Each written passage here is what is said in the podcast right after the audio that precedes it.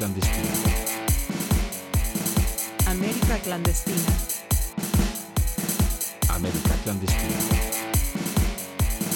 América clandestina.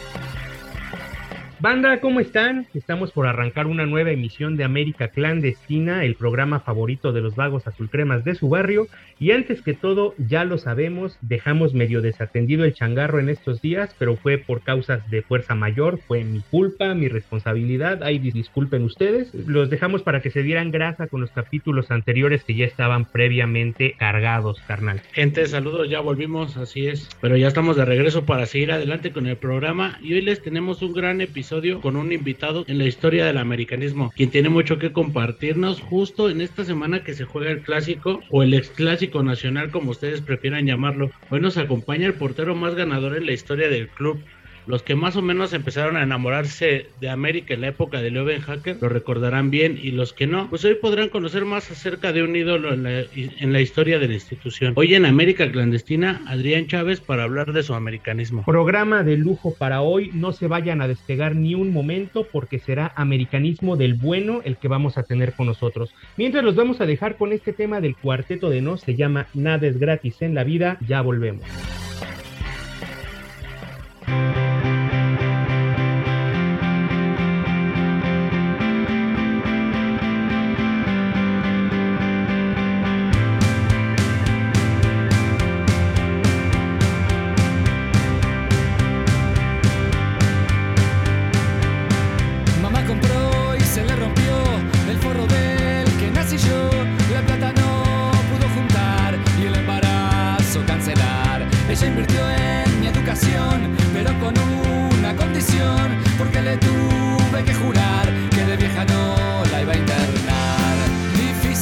Creer, difícil de explicar. Dijo un troyano con un griego que trae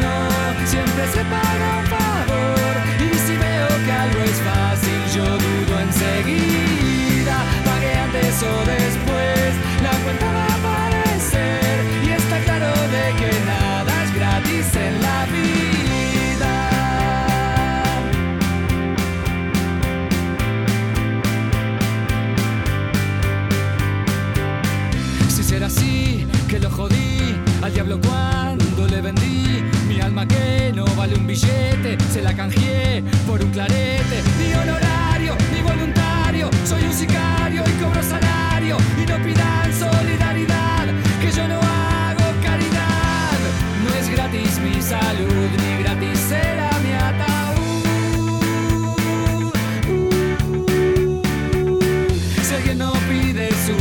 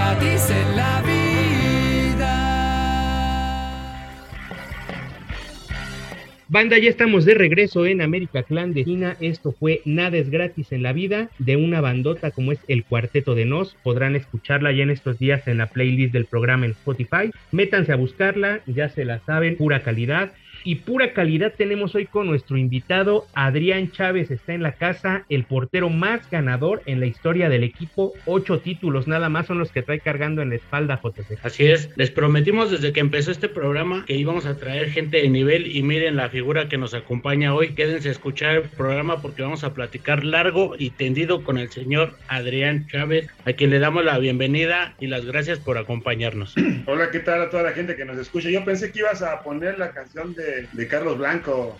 La ponemos, la ponemos para cerrar el programa, el himno, ¿por qué no? Es tu programa, tú nada más pídenos. Hoy es tu programa. Empezar y con lo que tienes que terminar, todos los americanos te lo van a agradecer, ya verás. Perfecto, hoy queda de manifiesto, cerramos con el himno, el señor Adrián Chávez lo ha pedido y con eso vamos a cerrar, cerrar hoy. Adrián, pues primero que todo, gracias por estar con nosotros, por el tiempo, por acompañarnos. Y ya lo decíamos, ¿no? Se, se, dice bien fácil ser el portero más ganador en la historia del club, pero en realidad no lo es. Pocos pueden presumir ganar lo que ganaste. Entonces yo quisiera abrir el programa preguntándote, hoy a estas alturas de la vida, ¿qué se siente voltear hacia atrás, voltear a ver el camino que construiste, las cosas que ganaste y poder decir, yo soy el portero más ganador en la historia del América? No, la verdad que déjame decirte que una de las cosas muy importantes que, la verdad este, siempre he estado yo en cosas que, que, la gente, que es la más, la que más importa, la gente que más te, te, hizo, te hizo parte de esta historia del Club América, es, es, bonito que te reconozcan, es bonito que, en la calle todavía la gente se quiera tomar una foto, autógrafo. Precisamente vengo de una comida de una persona que, que no, es, no era tanto americanista, pero dice, no, es que yo no era americanista, pero el hecho de verte jugar, el hecho de verte eh, eh, en acción de la época del Leuven Hacker, desde la época de, Jorge Biels, Vieira, perdón, Jorge Vieira, de otras, otros entrenadores que tuviste tú en tu época, dice, la verdad que era un deleite verte los viernes en la noche cuando le metían 8, 9, 7 goles a los equipos, la verdad que era algo sensacional. Dice, porque hasta los que no le íbamos a la América, íbamos a, los viernes porque decíamos, a ver, queríamos ver espectáculo y la verdad fue algo padrísimo y este, eso es lo bonito. Y los americanistas que tienen 35, más de 35 años, solamente son los que se acuerdan perfectamente de toda esa historia que, que labramos. Y la verdad, bonito, bonito porque llegas a un equipo en el cual, y te voy a ser sincero, yo llegué prácticamente a la América forzado y, este, y nunca me iba a imaginar lo que iba a escribir en este equipo. La verdad que para mí ha sido un orgullo y será siempre un orgullo este, haber pertenecido a, a, a este América de los 80s y parte de los 90, donde nosotros este, pues ganábamos todos, todo lo que, lo que teníamos eh, para poder este, ganar, ganamos todo, con CACAF, Interamericana, la Fraternidad, este, Liga, Campeón de Campeones, todo ganamos en esa, en esa época. Entonces yo creo que ser parte de esa historia para mí es un orgullo como americanista, ¿no? Ay, nosotros agradecemos lo profesional que siempre fuiste y para de verdad eres una figura. Ahorita dices que llegas forzado a América, ¿no? A ti no te toca debutar en inferiores, muchos presumen ese americanismo, pero tú háblanos, ¿cómo llegaste a sentir ese americanismo? Ese americanismo. Sí, mira, es, es muy muy fácil. O sea, realmente eh, sí, efectivamente yo no nazco en, en el siendo americanista, pero aprendo a querer este equipo porque juntos comenzamos a, a ser parte de la historia y a ganar cosas que tú como jugador siempre quieres ser el mejor y creo que el parteaguas para mí fue la temporada 87-88 donde de inicio ganamos el campeonato de liga contra Pumas, después ganamos el campeón de campeones contra Puebla, después ganamos la Copa Fraternidad que era lo que es ahora la Copa Interamericana al, al, Peñarol de, Uruguay eh, en penales en Los Ángeles. Y después este creo que eh, para mí este antes habíamos ganado ya el Saprissa, el de CONCACAF también, o sea, ese año fueron cuatro títulos para mí, fue prácticamente la callar boca. ¿no? Sí, fue pesadísimo porque decían que, que Héctor Miguel Celada eh, que no iba a poder con el paquete, que para mí era, me quedaba grande. Y ese año acallé bocas, ese año con cuatro títulos que obtuvimos, realmente te digo, fue en la plataforma para demostrarle a la gente que no, que podía con el paquete y de ahí fueron otros ocho años más que, que bueno, más sí, ocho más que en el cual estuve con el equipo y la verdad no terminé en América porque lamentablemente llegó un entrenador argentino, argentino que se cobró el que yo haya quitado a Celada de, del, a su paisano del equipo y me saca del América, aún teniendo contrato yo. De ahí me voy a Celaya y termino mi carrera. Este, eh, me voy a Celaya, después me voy a León, después regreso a Cruz Azul, regreso al León. Mi último año, 99-2000, termino mi carrera en Pumas. Realmente para mí hubiera sido excelente haber terminado en América, pero la- lamentablemente no lo hice así. Pero más adelante, en el año 2000, me invitan a ser parte de las fuerzas básicas del América, donde comienzo como formador de porteros. Ahí me, me encuentro a Memo Ochoa a los 13, 14 años y, y comenzamos a trabajar con los porteros. Después ya mis entrenadores de tercera división, de segunda división, sub-20, ahí en América. Y realmente, pues, 17 años en mi, en- de mi vida ahí en América. Y la verdad que para mí este, fue algo padrísimo. Y ahí aprendes a querer al equipo y la playera. Aprendes junto con, imagínate, haber tenido a los maestros de maestros como Alfredo Tena, como Cristóbal Ortega, que eran americanistas de, de cepa. Ahí ellos te enseñan a ser americanista. A los jugadores extranjeros que venían, nos- los arropábamos y le decíamos, les enseñábamos realmente lo que era el amor a la playera. Y por eso es que Antonio Carlos Santos, eh, tú, Amarilla, y tantos jugadores que pasaron por América extranjeros, este, a- aprendieron a, a querer esa playera. Y realmente después de tantos años tú preguntas y la gente se olvida de que jugamos en otros equipos y prácticamente nos enfocan directamente en el Club América. Mucha gente no sabe, por ejemplo, no, no se acuerda cuándo fue que yo de- dejé al América y prácticamente fue en el 96, cuando yo dejo de al América. Y mucha gente no, no ni se acuerda que jugué en Celaya, en León, Cruz Azul Claro. menos. Me explico y creo que eso es lo, lo, lo- bonito, que realmente te encasillan y te, y te dan eh, como parte de, de esa historia del Club América. Por eso es que aprendes a querer este equipo y después de que este, terminas este, tu carrera, eh, la verdad, para mí, continuar en las fuerzas básicas del América, pues obviamente me da más todavía ese sello porque comenzamos a trabajar con jugadores de cantera y sacar jugadores para primer equipo y debutan muchos de ellos en primera división. Por eso es que la gente este, piensa que siempre estuve en América o que inclusive que debuté en América, ¿no? Sí, sí, y eso te iba a comentar, el vivir desde adentro te lleva a entenderlo, ¿no? Porque muchos por fuera no entienden lo que es el América, pero tú ya trabajaste formando jugadores, lo viviste de visita, porque América arrasa en las canchas de visita, y creo que eso termina de empaparte, ¿no? Sí, no, sobre todo que te das cuenta que cuando vas de visita, eh, los estadios están repletos, están llenos, los clubes hacen guía del club, cobran sus Te boletos. vuelve ¿no? loca la ciudad. Exactamente, se vuelven loca la ciudad y, y creo que eh, es, eh, es el equipo que, que el mote de odiame más, no le, yo creo que es el, el equipo que más le ha quedado ese mote porque realmente eh, somos los queridos o los odiados América, o sea, no hay eh, medias tintas en, en- en los antiamericanistas y en los americanistas y eso es lo, lo padre, ¿no? Cuando juega este, América sabes que los antiamericanistas ah, quieren verle perder y los americanistas obviamente pues, queremos verlo ganar. Oye, Adrián, qué bueno que comentabas ahorita el tema de, de Celada, porque sale Celada, te toca llegar a ti, te quedas en el puesto, te afianzas muy bien. ¿Y sentiste bravo el reto o sabías que con el tiempo lo ibas a superar como, como lo superaste? Sí, mira, realmente, eh, en primer lugar, déjame comentarte una cosa. Yo nunca me imaginé estar en el América. Me llegó el momento de estar. Cuando comencé a jugar, dije, esta es mi oportunidad. Lo aproveché, gracias a Dios, eh, el primer año que llegué al América. Y de ahí me afiancé. Y el segundo año, eh, te digo, fue para mí la plataforma y el, el despegue de, de- de mi, y mi solidez en, en primera división y con el equipo. Y aparte de, de esos cuatro campeonatos, obtuve el, el de mejor portero de México. Entonces, realmente para mí fue un año redondísimo. Entonces, creo que este, eh, hasta la fecha, Celada no me perdona el que lo haya quitado del equipo. Todavía tiene ahí este, recelos y, y comenta por ahí que no, no, no, que no, el mejor portero de toda la historia es él. Y yo digo, no, ¿por qué? Porque si él no tuvo más campeonatos que yo y así lo dice la historia. Y mucha gente, no, no, no, es que Celada era mejor portero. A ver, pues es cuestión de gustos. A mucha gente le gusta más Ochoa, a otros les gusta más Corona, a, a otros les gusta más Marchesín,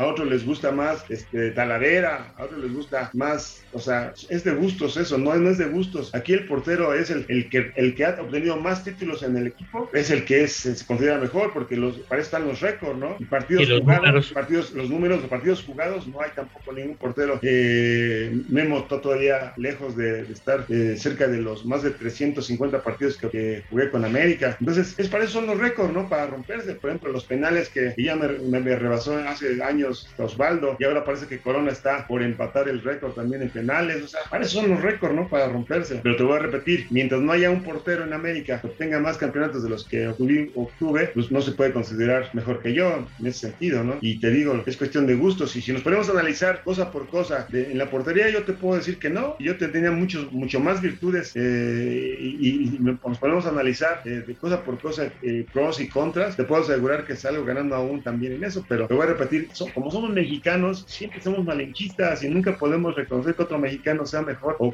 que, sea alabado por, nosotros. Por ejemplo, están hablando de, de si Memo es uno de los mejores porteros de todos los tiempos del fútbol mexicano. Claro que es, en este momento, a, pesar de que todavía le faltan muchos años por jugar, claro que es el mejor portero de todos los tiempos. ¿Por qué? Porque ha sido considerado en dos mundiales uno de los mejores del mundo, del mundo. Y aún así todavía mucha gente, recuerdo, eh, de- detractores, no, no, es que está muy inflado, es que este, Le mucho. Pero es porque No, es del América, ¿no, Adrián? Seguro, o sea, Si seguro. no, no se hablaría igual. Exactamente, pero aquí re- hay que recordar mucha gente, como te vuelvo a repetir, como mexicanos, no podemos reconocer a alguien que está demostrando a nivel internacional que es uno de los mejores porteros del mundo. Entonces, vamos, yo creo que eso hay que también ya de repente este, dejarlo atrás y reconocer el trabajo que, que han hecho gente como Hugo Sánchez, que también en lugar de estar hablando de Hugo Sánchez hay que ponerle un monumento porque ha sido el delantero y será el delan- mejor delantero de todos los tiempos y jugador de todos los tiempos del fútbol mexicano. Entonces yo creo que también eso también hay que reconocerle a Hugo, ¿no? Y sin embargo no lo hacemos. Qué bueno que dejas en, en claro eso y me da mucho gusto que es cuestión de gustos y la verdad la gente debería de de dejar de pelear por eso y disfrutar que en América hemos tenido porteros extraordinarios, históricos y disfrutarlo y dejar de pelear. ¿no? claro. Sí, por ejemplo, en los 70s, me acuerdo que tenía a Prudencio Cortés, tenía a Tarzán Palacios, tenía a Pedro Soto, tenía a innumerables este, porteros, a, a a Rafa Puente, a Verderi. Afortunadamente para el club eh, hemos durado mucho tiempo. Celada duró siete años, ocho, no sé cuántos años duró. Yo duré 10, este, y así sucesivamente los porteros eh, han durado mucho, pero atrás, ahorita por ejemplo, está Oscar Jiménez que ha estado esperando, esperando, esperando, pero tiene Es muy a- bueno también. y antes tuvo a Marchesín. Entonces, eso es lo padre de América, que siempre tiene porteros de buena calidad y, de, y que, que puede jugar uno u otro. Esa es la ventaja que, que tiene siempre América, ¿no? Sí, y hablando de la historia de América, a muchos de nosotros por el rango de edad no nos tocó el América legendario de los ochentas, pero a ti te toca llegar justo cuando ese equipo estaba todavía en esplendor, ¿no? ¿Cómo fue formar parte del mejor América de la historia? Y lo dice la gente, los números, y todos lo sabemos que ese era el mejor América. Sí, mira, tan solo fue el, el, este, el equipo de los 80 de la década. Así fue, fuimos nombrados porque fueron cinco campeonatos que obtuvimos en los 80 y creo que este, eh, rompimos paradigmas en ese sentido de, de poder ser este, el mejor equipo de la década. Entonces creo que eh, al haber sido parte de ese equipo de la década, pues para mí es un orgullo y que la gente lo reconozca. Y digo, a mí más, más que nada es eso lo que más me, me agrada, ¿no? Que la gente reconozca el trabajo que hiciste. Eh, Te voy a repetir, Claro. independientemente de los gustos, como voy a repetirte, pero este, para mí fue un orgullo y seguirá siendo un orgullo. Y mientras viva, para mí ha sido eh, padrísimo ser parte de este equipo de América, ¿no? ¿Cómo era ese vestidor, Adrián? Lleno de joyas, de figuras, de históricos. ¿Cómo era entrenar día a día? No, mira, día con día era padrísimo porque el llegar este, al- al- a las instalaciones, eh, rodearte de jugadores nacidos del Club América, eh, desde de fuerzas básicas que se veían viendo, eh, los extranjeros que llegaban, que acoplaban rápidamente a- al equipo. No había jugadores que, no, es que trate seis meses, siete meses, un año a que se adapte No, es que la no altura, eso. Aquí en América no existía eso. El jugador del extranjero que, que rendía se quedaba y ahí están las- también los números. Los- casi la mayoría de jugadores extranjeros duraban bastante tiempo. Antonio Carlos Santos, que para mí es el jugador eh, extranjero con más, más, eh, más emblemático y con, con- más blasones para poder ser considerado uno de los mejores extranjeros del fútbol en América. Este, ¿Cuántos años estuvo en América? Entonces creo que eh, con los salían de fuerzas básicas, con con los que llegábamos nosotros de repente fuera. Juan Hernández, por ejemplo, también un jugador que se hizo junto conmigo en Necaxa, este, obviamente eh, tantos años en el club, eh, el primer lateral, este, volante delantero y goleador que, que fue de, de- de esta época. Entonces creo que este, es- eh, somos gente que, que trabajó, aunque no nacimos en el Club América, aprendimos a querer esta playera, porque te voy a repetir, teníamos, y te vuelvo a reiterar, y siempre lo reiteraré, este, Cristóbal Ortega, Alfredo Tena, que eran siempre los referentes, y siempre Panchito Hernández en paz descanse, nos decía es que eh, Alfredo y Cristóbal Ortega este, son jugadores que siempre le- la playera la van a querer por delante de todo, ¿no? ¿Qué les decían este Alfredo y Cristóbal, Adrián, para pues compartirles ese americanismo cuando ustedes iban llegando? Porque son, son jugadores que hasta la fecha tienen tatuada la camiseta del América. Entonces, ¿qué le decían a ustedes y a los extranjeros que iban llegando para pues hacerles entender dónde estaban? ¿Les hablaban fuerte? ¿Se sentaban Claro, a tomar un café o qué les decían? Fíjate, Cristóbal era un jugador que él únicamente con entrenar, lo veías cómo entrenaba y decías, tengo que hacer lo mismo que hace él, lo menos que puedo hacer es correr. De otro mundo, extranjeros, ¿me explico? Y Alfredo Tena era el duro, era el otro lado de la moneda, el que, el que te exigía, el que te gritaba, el que decía, vamos, este, sí se puede, el que decía, nunca dejes de luchar, nunca dejes de entregarte, este, vamos, o sea, siempre estaba de- delante de ti, era el primero que estaba delante de ti y, y era, eh, el, por eso el Capi Fuera se le renombró, porque realmente decías que, que un jugador como él, adelante y atrás, eh, sobre todo atrás, es como cuando más se, daba uno cuenta de lo trascendental que era como jugador, eh, porque también, este, si te das cuenta y, al- y le damos la vuelta a la página, nos damos cuenta que él fue importante en varios títulos del equipo metiendo goles, Sí. o sea, no solamente defendiendo, metiendo goles, entonces él- ese es un jugador que, que trascendía tanto atrás como adelante, entonces imagínate si no teníamos este, que eh, trabajar, luchar día con día para poder este, eh, ser parte de, este, de esta historia de este equipo y ser siempre ganadores, porque aquí no era este, empatar o mucho menos perder, aquí siempre era ganar y ganar y ganar. Cuando uno perdía, te daba vergüenza perder porque sabías que, que tu afición, eh, que era, es mucha, eh, pues te iba a recriminar, sobre todo si, si veía que no le echabas ganas, si veías que no, que no te esforzabas, te recriminaban. Y no, no, no, no, realmente cuando se llegaba a perder, para nosotros era una tragedia. Entonces por eso es que siempre tratábamos de echar, de trabajar, y así le transmitíamos, no solamente, ellos nos transmitían a nosotros, y nosotros le transmitíamos conforme pasaba el tiempo a la gente que también llegaba de fuera. Por eso es que muchos jugadores, este, ya figuras en otros equipos, en América no pudieron triunfar. Sí, siempre pasó. Ya de imaginarme eso, este, ese vestidor, se le pone la piel chinita a uno. Pero de hecho a ti te toca ser parte de dos grandes versiones de América, porque aunque no fue campeón, el equipo de Leo Ben Hacker debe ser uno de los equipos más vistosos en la historia del fútbol mexicano, ¿no? ¿Qué tenía ese equipo o por qué le pasaba por encima a todos con tanta facilidad? Sí, mira, y comentábamos al, ini- al inicio, e- este equipo de Leuven Hacker fue, mira, no sé si, si hablamos de cuestiones divinas, no sé si hablamos de cuestiones celestiales, no sé si hablamos de que los planetas se tienen que alinear para que un equipo juegue como lo hacíamos con Leuven No sé si hablamos de jugadores que justamente algunos de ellos llegaron al equipo en el momento justo como Joaquín del Olmo, como el Potro Gutiérrez, eh, que venían de fuera de otros equipos. Obviamente, vuelvo a reiterar, Kalusha y Villic, extranjeros que no tenían que adaptarse que a la altura, que al fútbol mexicano. En cuanto llegaron, inmediatamente se adaptaron al equipo y empezaron a brillar. Villic a meter goles y goles y goles. Eh, Kalusha igual metiendo goles. Sague se solidificó siendo también un goleador nato sin, sin ser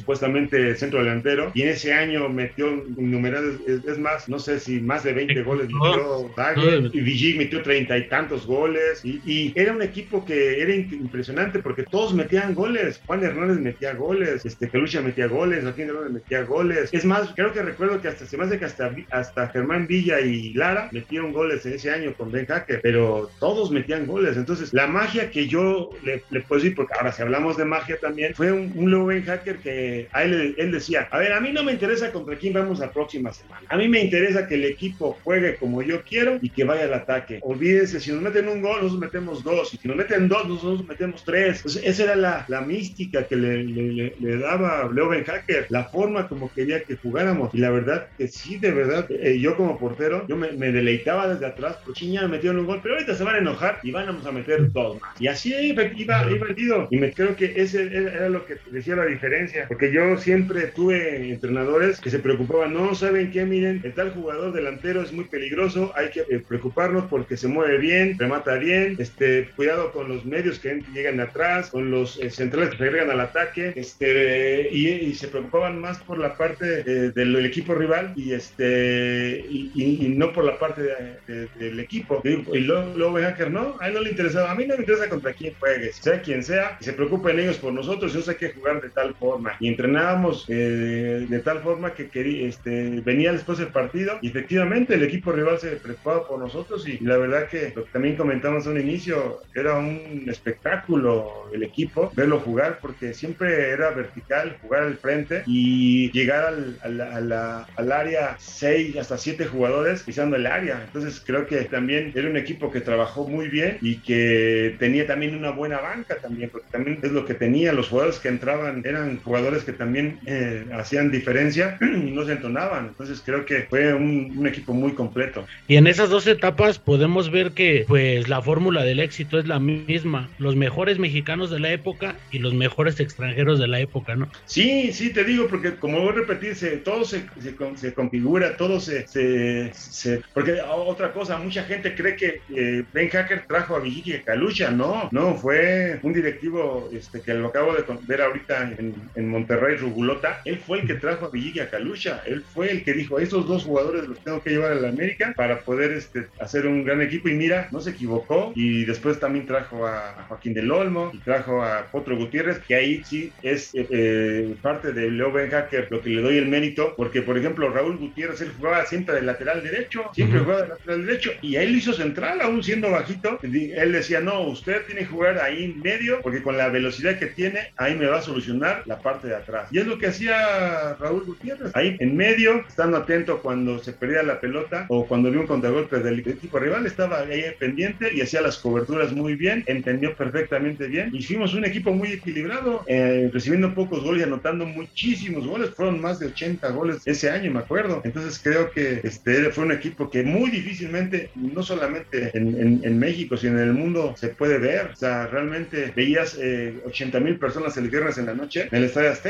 Mira, el viernes en la noche, 80 mil personas en el Estadio Azteca cada viernes. O sea, yo creo que también ha, sido yo, me imagino que ese, es más, no sé en estadísticas, nunca lo he checado, pues, te puedo asegurar que ese año rompimos récord también en cuanto a asistencias eh, de gente en el estadio, porque te digo, esa temporada eh, no bajábamos de 80 mil personas. Y obviamente cuando venía eh, Puma, Chivas, Cruz Azul, había cupo, es más, yo veía algunas fotografías y ni siquiera las escaleras se veían porque la gente que entraba al estadio ya había hasta sobre cupo el Estadio Azteca, me acuerdo, íbamos a otras ciudades, era la locura, se, colapsaban las ciudades donde íbamos. Recuerdo, por ejemplo, alguna ocasión que íbamos a jugar a Monterrey, no pudo el avión bajar ahí en Monterrey, tuvimos que bajar en Saltillo para poder este, después ir a, Monterrey porque era una locura el, aeropuerto de Monterrey, tanta gente que fue al estadio, perdón, al, aeropuerto a recibirnos y fue la locura. Y cuando llegamos a Saltillo, no sé cómo se enteraron que íbamos a llegar allá.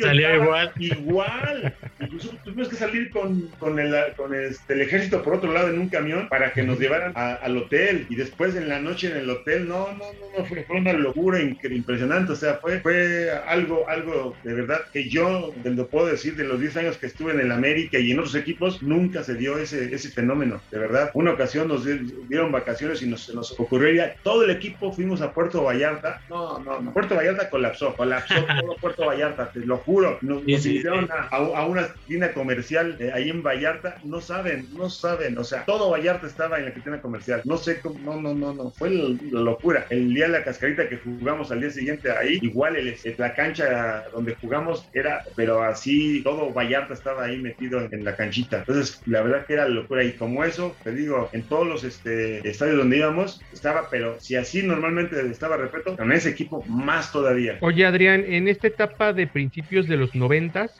eh, te toca ver y a lo mejor hasta ser la guía, ¿no? De, de, llevar un poco de la mano a una gran camada de americanistas porque salió Cuauhtémoc Blanco, no hace falta decirlo, Germán Villa, Lara, Terraza, Astivia. ¿Cómo fue el surgimiento de ver a estos chicos que a la larga serían emblemas del equipo? Sí, fíjate, un, fenómeno bien, bien eh, increíble. Nosotros recuerdo que jugábamos los domingos a las 12 del día, por ejemplo, y ellos jugaban a las 8 de la mañana. Entonces salíamos a desayunar y, y, y en la ventana del, este, donde era el restaurante donde desayunábamos, estaba la cancha donde jugaban ellos. Y era increíble de verdad. Le metían así 8 o 7 goles a cada equipo que jugaban, porque hay, más o menos ahí te va la, la, me acuerdo perfectamente como si fuera ayer. Por el lado, eh, el, el, centro delantero era Isaac Terrazas. Ah, caray. Le, Isaac Terrazas, el centro delantero. Cuauhtémoc Blanco era extremo derecho. Medio por la derecha era Joaquín Hernández, perdón, no, Nacho Hernández. Por el lado izquierdo era Joaquín Hernández, que son, eran gemelos, eran cuates. Uh -huh. Luego Yacuta, Astilla por el lado izquierdo. Jugaba muchacho Sánchez de central. Eh, Maldonado era creo que el portero que jugaba en, en esa, en esa con la reserva y era un deleite verlos jugar a los muchachos eh, porque jugaban pero muy bonito, muy bonito y su entrenador creo que era Paco Macedo, ¿de acuerdo? Y el equipo jugaba muy padre, muy bonito y, y siempre vertical para adelante y este siempre te digo salíamos ahí a, a desayunar para, para, verlos jugar, era padrísimo verlos jugar, ahí nos dábamos cuenta todo la, lo que tenía el equipo y ya después más adelante comenzaron a entrenar con nosotros y comenzaron a debutar jugadores en esa época. Ya Un gusto, ¿no? Exactamente, empezó a, a, debutar todos esos jugadores que te digo, empezaron a debutar en primera división, Sánchez Yacuta, Estivia, eh, Villa, Lara, este, el Quino Hernández, eh, no, no, no, eh, ah, y luego este, Isaac Terrazas, ya lo hicieron lateral, pero ya la, lo hizo lateral, la Volpe fue, parece que el que lo hizo lateral a Isaac Terrazas, y de ahí ya después ya no se movió como lateral, pero originalmente Isaac Terrazas era centro delantero, por eso el goleador. Como cabeceaba también, porque también sí es un lateral goleador de cabeza, sobre todo tiene muchos goles de cabeza, ¿se acuerdan? Y muy bravo, ¿no? También Terraza, no, bravísimo. bravísimo. Hasta la fecha, la fecha sigue siendo bravísimo, Isaac, pero este, eso es lo que le caracterizaba a ese equipo. Fue, fue, como fuimos viendo cómo se integraban con nosotros y cómo fueron creciendo y debutando en primera división. La verdad que fue un deleite ver este, esa camada de jugadores. Creo que fue la última gran camada así que tuvo América. Sí, sin duda, sin duda. Muchos buenos momentos que has vivido en el equipo, Adrián. Vamos a terminar con este bloque, pero no sin antes hacerte una pregunta obligada, porque el próximo bloque es el calientito de lo que venimos a hablar en este programa. ¿Cuál es el clásico que más disfrutabas jugar y por qué? Obviamente, el clásico de clásicos, no hay otro, será América Chivas. El clásico joven contra Cruz Azul, eh, obviamente se le llama el clásico joven porque es un clásico que así se nombró, pero siempre América Chivas va a ser, y fue, y será, y hasta la fecha en leyendas de jugamos actualmente. Es, se juega igual, ¿no? Se juega igual, ¿eh? A querer ganar a como de lugar. O sea, no crean que, que porque ya somos jugadores ya de más de 40 años, con ya no vamos a andar corriendo y dejarnos ganar. No, no, no. Así aprendimos, así aprendimos y, y así este, moriremos siempre siendo eh, parte de esta historia y siendo y queriendo y orgulloso de ser portar la playera de la América. Perfecto. Banda, vamos a hacer una pequeña pausa. Adrián Chávez sigue con nosotros, pero mientras vamos con algo de música, esto es Descorbuto, el tema es Cuidado. Regresamos a América Clandestina para seguir la plática con el gran Adrián Chávez.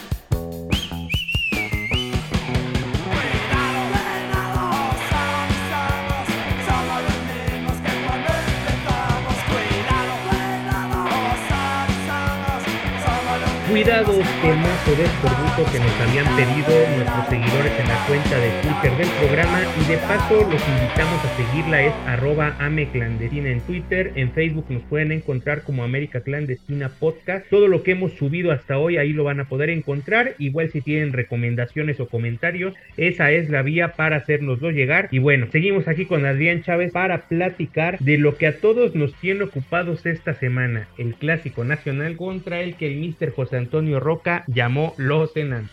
Es correcto, hermano. Es correcto. Partiendo de ahí, a mí me gustaría preguntarle a Adrián, ¿cuál de todos los clásicos contra esos, cuál es el que más recuerda del que, de los que jugaste y cuál es el que más te ha gustado de todos? No, mira, es que tuve la fortuna esa, esa década de eh, jugar más de 30 partidos y cada partido significaba algo, ah, hubo algo en cada partido. Tan solo te puedo decir, en la temporada 86-87, en esa famosa bronca, si te acuerdas, lo- digo, a lo mejor tú estabas chavo, pero... Sí, la hemos visto ahí en YouTube. Gracias a esa bronca, yo comienzo a jugar. Incluso mi primer partido en- con América es esos 18 minutos a puerta cerrada para terminar el partido, porque íbamos ganando 1-0 y así terminó Ajá. el partido 1-0. O sea, yo termino, empiezo con el pie derecho en el equipo. Y la verdad, esa década para mí fue algo muy, muy grande porque siempre he mencionado que esa época, esos 10 años, eh, América y con Chivas, Chivas tenía de partidos ganados y perdidos con América, tenía más que América. Y los 10 años que estuve ahí, rebasó a América por mucho a Chivas. Te digo,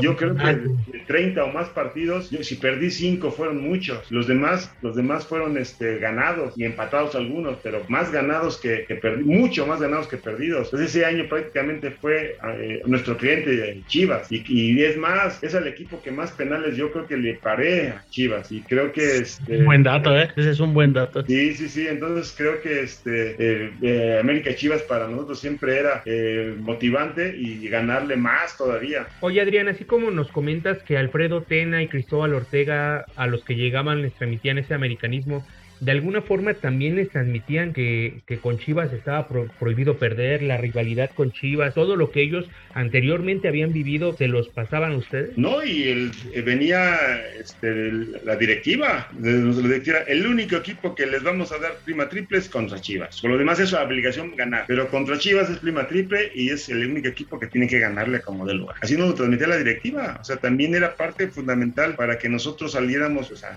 todavía a dar más y salíamos sabíamos que si llegábamos a perder nuestra afición, te digo, salir con eh, el lunes salir con una bolsa en la, en la cabeza, este, apenados. Y a repetir, eh, ganamos mucho, mucho más esa década que, que perdimos. Entonces, cuando perdíamos, hacíamos. No queríamos salir ni a la calle. Estábamos apenados con nuestra, con nuestra afición. Sí, sí, sí. ¿Qué tiene de diferente la rivalidad con Chivas? ¿Qué es lo que marca lo diferente? Porque como hace rato decíamos, ya se empezaron a inventar clásicos o ahora ya todos quieren hacer su clásico con el América. ¿Tú qué, qué piensas que es lo, lo, que marca la pauta para que sea distinto el clásico nacional? Pues acuérdate que la historia lo dice, el, el Tigre Sepúlveda, eh, eh, cuando se jugaba en Zeus, si te acuerdas, que, que Sí, sale, leído. creo que sale expulsado y, y que pone la playera, eh, se quita la playera y la pone ahí y que dice que con esa sola playera este, América eh, se asustaba y después este, ya lo comentó nuestro amigo que Antonio Roca dice, no, los enanos, los enanos no crecen. Y hay, hay este, maderas que no agarran barniz, son cosas que eh, Antonio Roca eh, empezó a, a- a sacar dentro de ello y fue lo que marcó la historia de este clásico de clásicos. Y lo más, lo otro, lo más importante, el equipo popular contra el equipo de Televisa, el equipo rico, el equipo que, que tenía extranjeros, que siempre tenía extranjeros y América y Chivas pues solamente mexicanos, entonces eso es lo que empezó a hacer el clásico de clásicos. Y, y creo que una ciudad de Guadalajara con la Ciudad de México pues solamente también era otro hecho también que, que se decía, entonces siempre regularmente se decía que, que los, los capitalinos eran los que se sentían superiores y, y- Sí.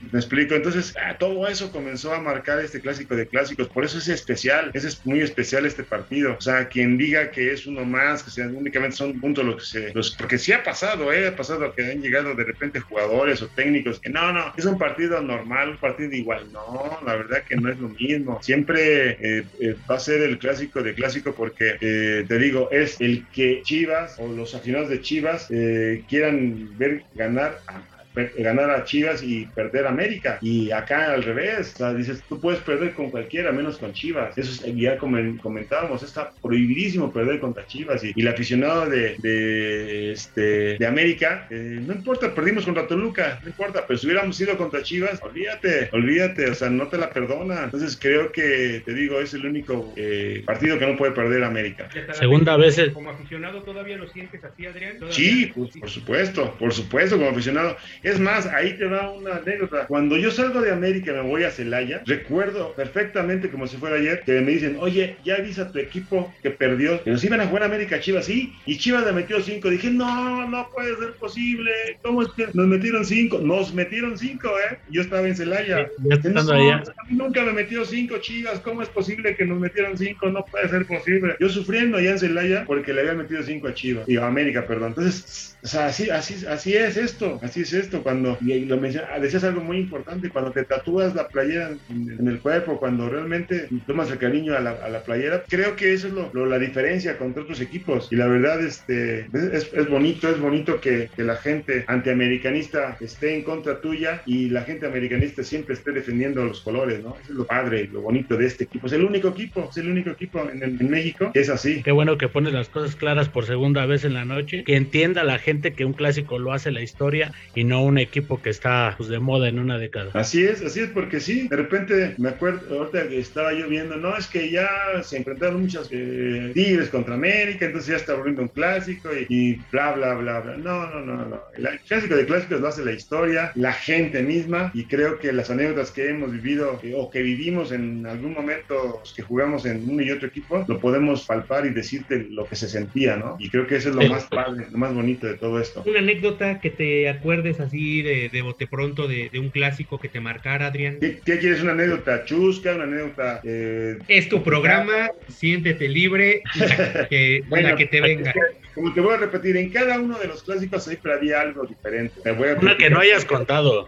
Una que no haya contado. Pues ese casi regularmente, casi todas se han contado y todas hemos dicho, porque te digo, hay, hay de todo un poquito. Pero, eh, ah, me- por ejemplo, un penal, me acuerdo, este, que me, ahora mi compadre Misael Espinosa me tiró, me acuerdo que me acerqué a él, este, en ese, íbamos 0-0, me acuerdo, el estadio estaba, eran 120 mil personas en el estadio, y me acerqué yo a Misael y le dije, mira, mira, la gente te están temando las patitas, mira, y, y no creo que pueda meter el gol, este, nada más se rió, no me dijo nada, y me fui haciendo poco a poco para atrás, hasta llegar a la portería, ya extendía mi- mis manos, y me le quedaba viendo yo a- al jugador, veía Mira, cómo, cómo se, se ponía y, y, este, me puse en posición y, y cuando pita el árbitro, eh, me- como siempre me concentraba yo en la pelota, cuando vi que le pegaba a mi lado izquierdo me tendí abajo, bien abajo, lo saco el, el penal y obviamente fue algo parísimo. No recuerdo si quedamos si quedamos 0-0 o 1-0 ese partido, pero es una anécdota que te puedo contar de lo que pasó. En mi Y eso último era, eso era sí. algo muy tuyo, ¿no, Adrián? Que lo- los delanteros te tenían miedo, imponías con el físico. Les y hacías creo chiquita que- la portería. Sí, sí, Sí. sí, se habla mucho de eso y creo que es uno de los lo que te daba resultado, ¿no? Porque eras muy buen parador de penales. Sí, lo que pasa es que, ¿sabes qué? También se practica eso, ¿eh? Yo me, siempre me quedaba todos los días, todos los días. Estudiabas al rival, ¿no? Con quien No, jugabas. no, no, no, no, no, no, eh, En, el, en el penal no hay secretos, en el penal no hay secretos, también se entrena. Yo siempre me quedaba después de cada entrenamiento, todos los días de, de que, que jugué, me quedaba cada, cada entrenamiento me quedaba y este y es muy sencillo. Tú tienes que ver la pelota y cuando el pie entra al balón, sabes si va a tu izquierda o a tu derecha. Entonces no hay no hay secreto. Eh, casi regularmente los porteros dicen adivinamos y me, me tiro a algún lado y digo es que no tienes que adivinar, tienes que ver la, aguantar.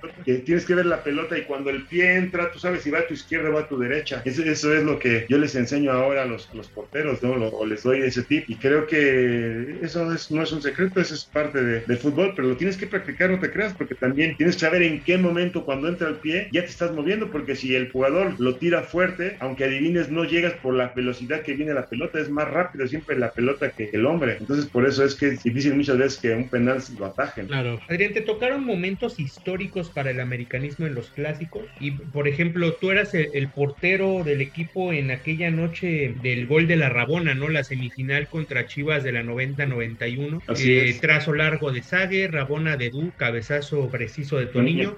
El año pasado, en encuestas entre aficionados, ganó como el gol más lindo de la historia del, del fútbol. Entonces, ¿qué, ¿cómo lo viste? ¿Cómo lo viviste? ¿Qué te acuerdas? ¿Qué representa para ti haber estado en la cancha en, en un clásico con, con ese tamaño de gol? No, y so- sobre todo la técnica que Edu hizo, ¿no? Yo creo que a nivel mundial debe ser uno de los goles más bonitos que, que- que se han visto, porque salvo los goles que hacía Hugo de Chilena, el que hizo Ronaldo de Chilena hace poquito, puede considerarse más bonitos, pero la, la parte técnica, eh, la parte como eh, Edu manda el centro y Toniño cómo lo remata, o sea, fue un gol perfecto en todos los De aspectos película. técnicos, en todos los aspectos técnicos, tanto el centro como el cabezazo de Toniño, porque también hay que darle mérito a Toniño, porque el centro viene bien de frente y él me- mete la pelota al primer poste y me acuerdo que, que, este, este Zuli Ledesma se quedó parado porque él va haciendo el recorrido normal, cuando hace el, el- el cabezazo lo tira al lado, al lado contrario y lo deja parado. Entonces para mí fue uno de los goles más bonitos que he visto en mi vida. Borraron a. Chivas en esa serie, ¿no? En la ida y en la vuelta. Y 3-0 le, terminamos ganando. Y con el, uno de los uniformes más bonitos que tenía el equipo, con el equipo con el, el uniforme blanco, si te acuerdan. Ese el los- ochentero. era precioso, precioso el, el- el uniforme blanco que no lo usamos mucho. Lo usábamos contra Morelia, lo usábamos contra. ¿Qué otro equipo? Creo que nada más contra Morelia lo usábamos. pero- Tigres Ah, de contra visita, a lo mejor, ¿no? contra Tigres, contra Tigres también lo usábamos, y este, pero lo usábamos muy poco. Ese día no sé por qué este, salimos con ese blanco y para nosotros fue padrísimo haber ganado 3-0 a las Chivas y eliminarlo de, las finales en, en ese partido. Adrián, ese clásico del 4-3 que ganamos en el Jalisco debe ser uno de los más espectaculares de la historia. Supo diferente por haberlo ganado en el Jalisco. Además, fue de las primeras este, actuaciones estelares de Cuauhtémoc Blanco. Sí, indudable, indudable, porque si te acuerdas íbamos perdiendo 3-1. Sí.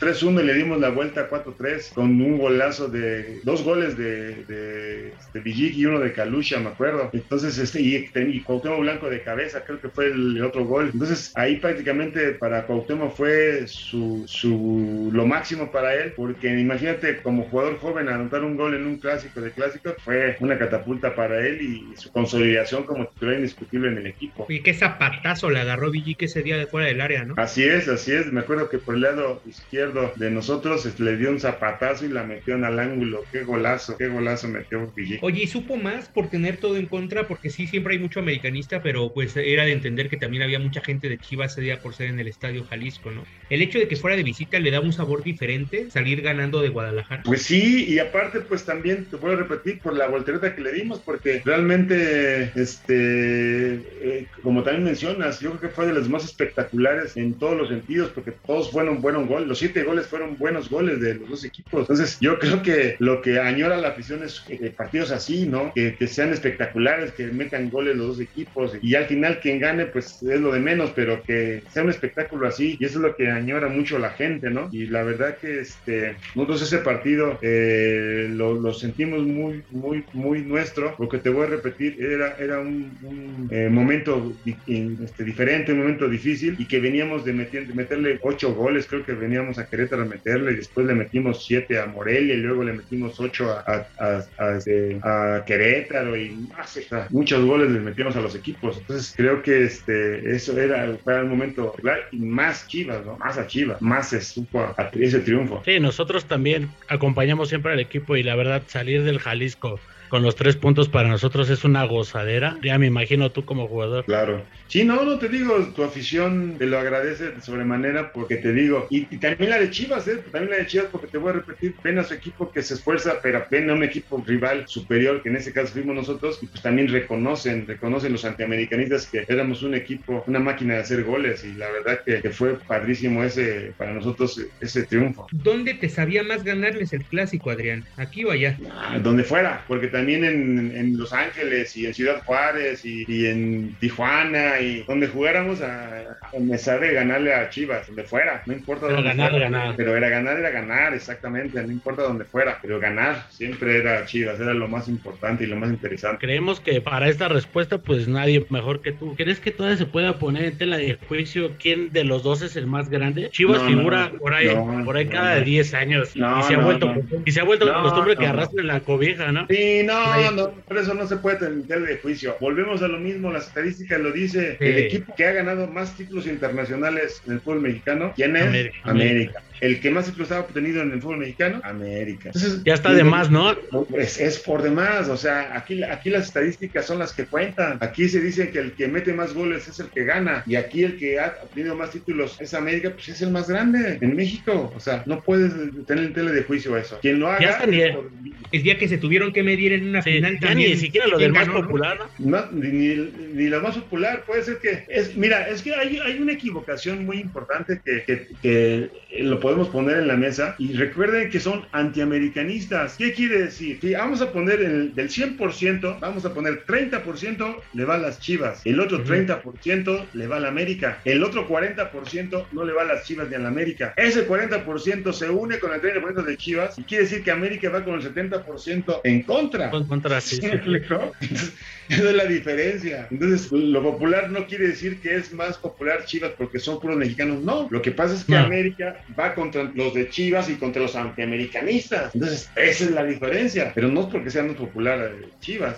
Ahora, en el, en el argumento de puros mexicanos, una cosa es tener a puros mexicanos y otra cosa es que en tu equipo hayan jugado los mejores mexicanos. ¿no? Mira, por ejemplo, yo te puedo decir una cosa. Eh, en su momento, América tuvimos siete jugadores en la selección nacional. Siete, te los digo. Estaba Guillermo Huerta, estaba Guillermo Naranjo, Juan Hernández, Gonzalo Farfán, Sague y tu servidor. Siete jugadores en la selección nacional. Y si te acuerdas, somos los que le ganamos a, cuando, metió Sague siete goles. Éramos siete jugadores los que estábamos en la selección. Entonces, eh, ¿qué, puedes argumentar? Que significa que realmente América también, los jugadores mexicanos son los mejores que están en, su posición, los jugadores mexicanos. Y los que vienen en fuerzas básicas también fueron en su momento, fueron la, la- la selección nacional. Era, fue Mario Trejo, este, Alfredo Tena, eh, Vinicio Bravo. Eran, eran, las, eran la, la selección nacional, la defensa de la selección nacional. Entonces, eso también es una de las cosas que también de repente por ahí escuché a su mismo técnico eh, que acaban de sacar. Dijo que, ten- que estaban en desventaja, que porque No, ah, no. aquí, son,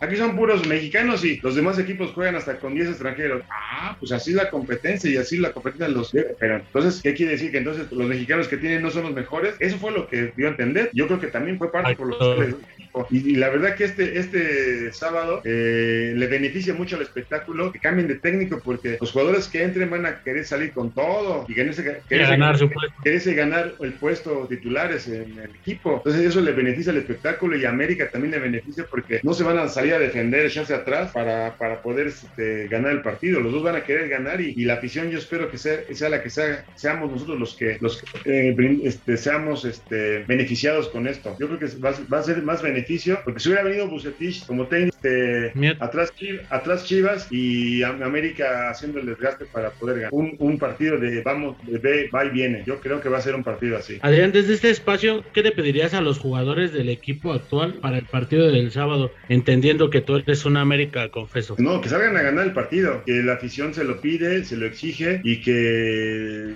como te voy a repetir, prohibido perder, prohibido perder. Eh, si dijéramos, sale el equipo a matarse, a correr, a luchar y el equipo rival es superior, te lo creo, pero que dejen de luchar y correr pelota por pelota, cada pelota que disputen, está prohibido perder. Pues Adrián, de verdad ha sido un honor tenerte con nosotros en este programa. Esperamos que todos los americanistas que nos hayan escuchado se hayan quedado con algo de esta plática y pues agradecerte las vivencias, las anécdotas, la visión de tu americanismo, de la rivalidad con Chivas y todo lo que has compartido con nosotros por acá. Y que a todos los americanistas este, les mando un saludo muy afectuoso y a seguir echando porras contra el acérrimo rival, que es este Chivas, y vamos a ganar el, el sábado 2 a 0. Para mí, 2 a 0 gana.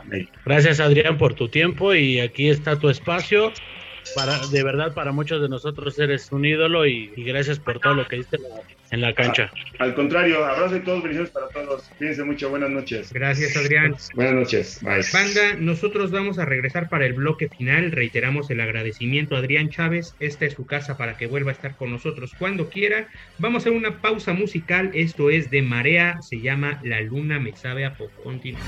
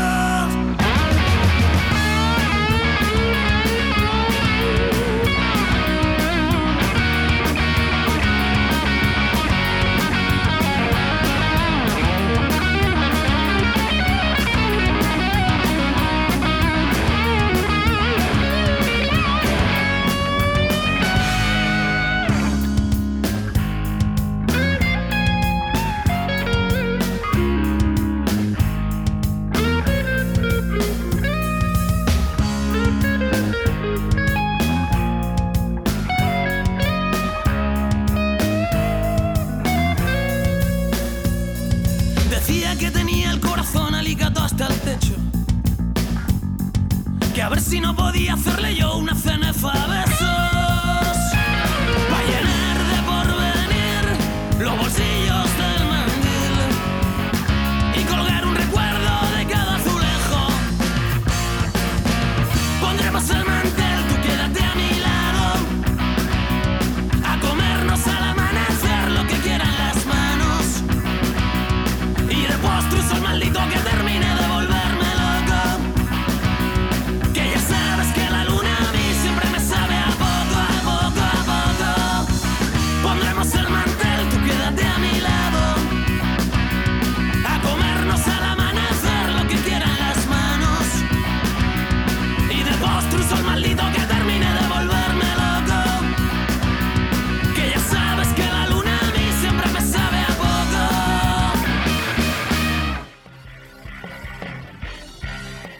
Ya estamos de regreso para el último bloque de América Clandestina. Esto fue de Marea, se llama La Luna me sabe a poco, uno de los temas desde mi punto de vista de los mejores que tiene esta banda española. Escúchenlos, como les mencionábamos, vamos a agregarlo a la playlist en Spotify, búsquenla como América Clandestina, que el buen JC se va a encargar de actualizarla. No sé desde cuándo no le mete mano al playlist, pero ahí Nada vamos a más falta, nada más falta lo del último programa, no se preocupen, no es mucho. Buen, Ah, bueno. Buenísimo el bloque con Adrián, ¿no? Sí, la verdad es que sí, eh, no, no es fácil, como decíamos, presumirse el portero más ganador en la historia del equipo. No es fácil ganar ocho títulos entre nacionales, internacionales, todos oficiales con el club y tener la visión de, del americanismo y de la, de la rivalidad con Chivas desde esta clase de personajes, pues es bastante valioso, ¿no? Y la tiene bien clara, tú lo escuchas cómo se expresa del americanismo y el tipo sabe y el tipo lo vivió y la verdad sí es, debe ser un referente para todas las, para todas las generaciones que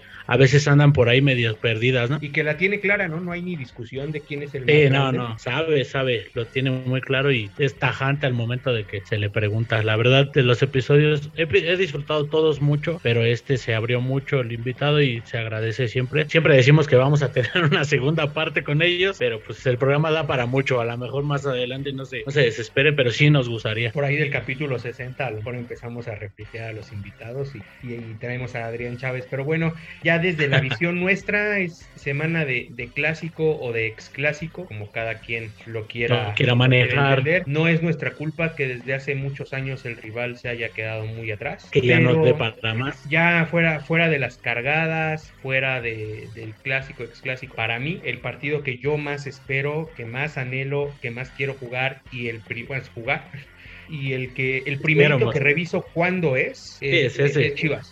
Eh, cada quien tiene su rivalidad favorita y quien lo ve con Pumas por el tema de la ciudad, etcétera. Yo personalmente este es el juego que más espero, es el que más quiero ganar, es el que no le perdono a los jugadores que salgan a, a trotar, no le perdonaría a los jugadores que jueguen como jugaron el fin de semana pasado. Entonces No, no, no, sé tú no. cómo lo veas. A mí la verdad este juego me mueve mucho. Sí, para mí también Chivas me mueve mucho por el tema de la tradición, por el tema de que la gente lo vivió y es de donde venimos, de las generaciones pasadas. Lo de Pumas que comentas, pues es más banal, es por orgullo y cuestiones fuera del fútbol, pero sí Chivas sigue siendo el juego que se lleva las atenciones. ¿Es clásico o ex clásico? Comprométete, gordo. Me comprometo y digo que es el ex clásico porque hace rato que ya no dan para más, güey. Ojalá, ojalá pronto puedan dar para más. Se, se extraña. eh, Por el bien del fútbol. de picos, por el bien del fútbol. Eh, creo que América en su papel no ha dejado de cumplir, no ha dejado de ser protagonista de la liga, no ha dejado de, de pisar fuerte en los clásicos.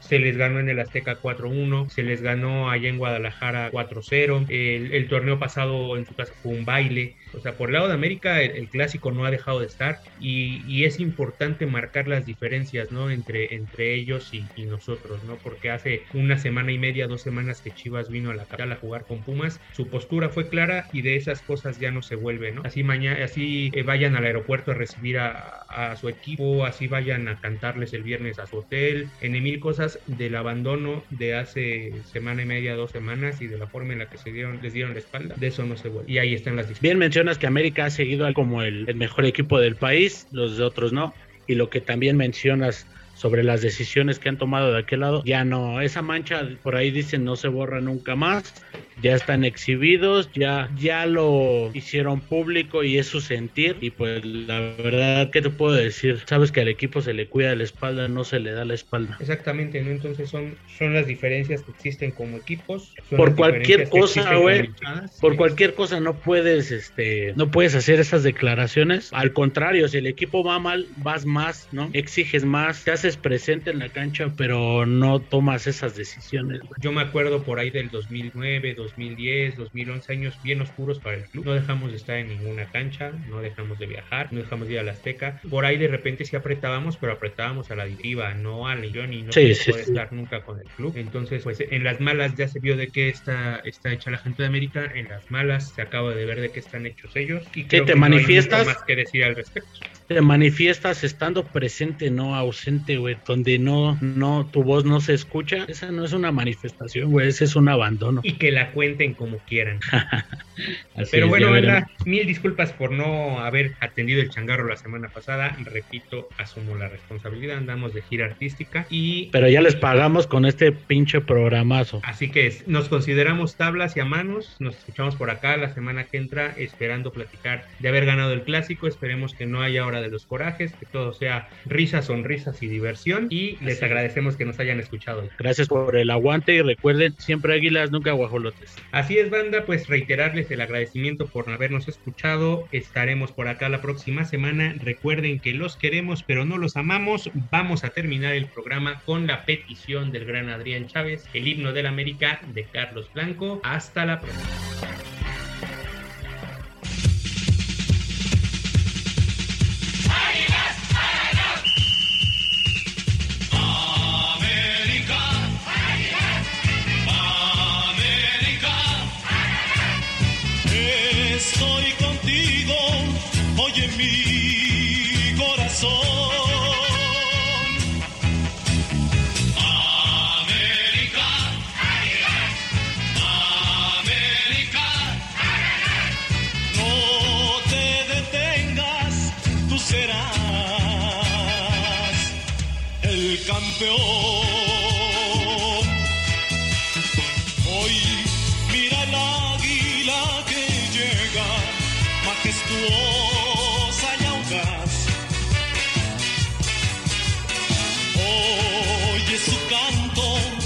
Es el canto del que viene a triunfar. Cuando las águilas atacan con coraje y con fe, tiembla el estadio, casi estalla cuando llegan